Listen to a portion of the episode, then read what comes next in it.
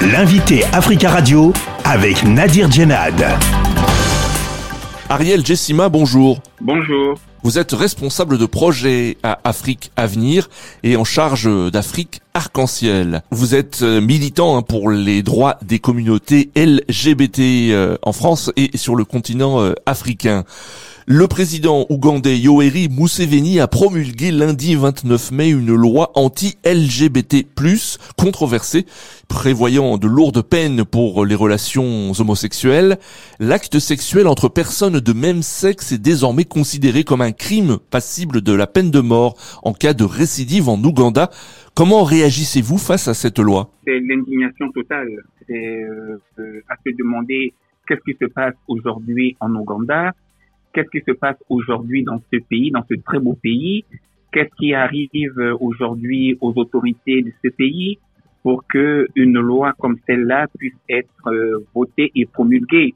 Qu'est-ce qui se passe? Comment expliquez-vous que l'Ouganda est l'un des pays les plus répressifs envers euh, la communauté LGBT euh, Est-ce qu'il y a une explication? Je ne sais pas, mais ce que je perçois en essayant de lire ce qui n'est pas dit, c'est cette sorte de politique de l'autruche que l'on est en train de faire en Ouganda et même dans d'autres pays d'Afrique. Euh, J'ai lu euh, les réactions qui ont qui ont suivi la promulgation de cette loi et euh, ce qui est dit autour des raisons que l'on veut amener pour expliquer pourquoi euh, les autorités ougandaises en sont arrivées là, eh bien, on passe toujours son temps à vouloir accuser l'Occident, comme si euh, l'homosexualité était quelque chose qui avait été importé.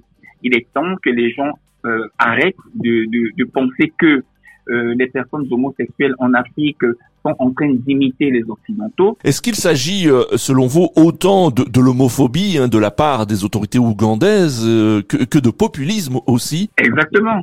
Ça montre à quel point il y a des failles quelque part dans le pays il y a des difficultés ailleurs. Et bien sûr, pour cacher euh, ces difficultés-là, pour euh, étouffer effectivement ces défaillances, on cherche des boucs émissaires.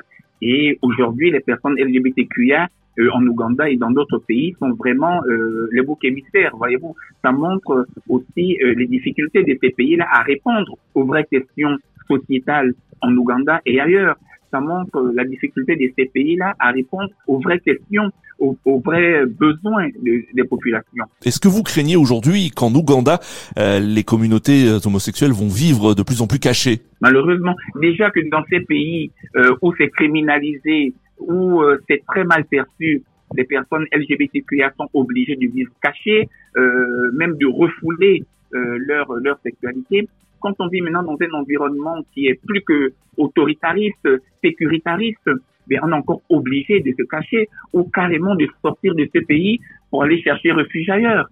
Nous nous recevons régulièrement des filles et des garçons qui sont obligés de quitter leur pays, l'Ouganda y compris. Les militants euh, ougandais de la défense des droits humains réclament des sanctions contre les autorités de leur pays.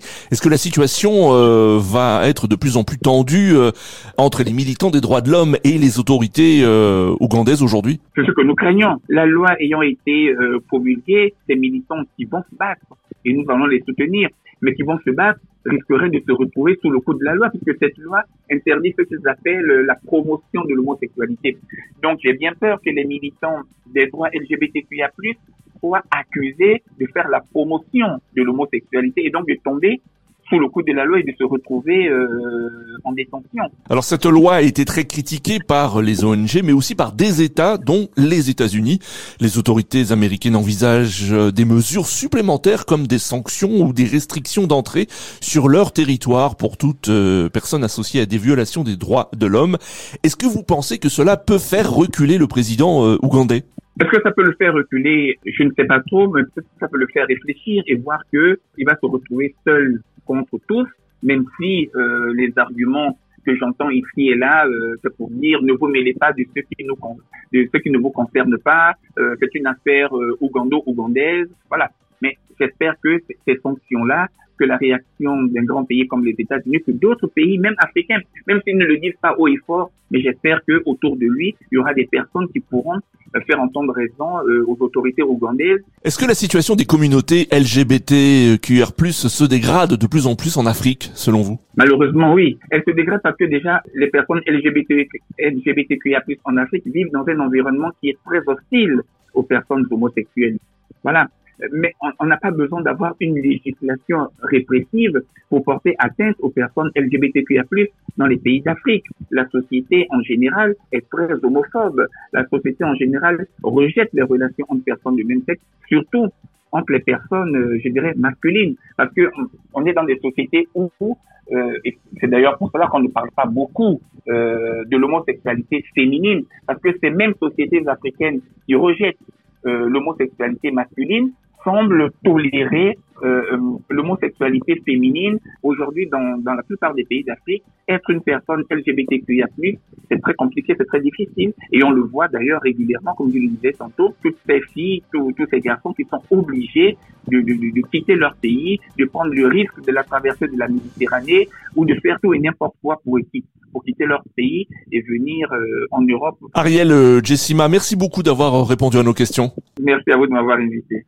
Je rappelle que vous êtes responsable de projet à Afrique Avenir et en charge d'Afrique Arc-en-Ciel.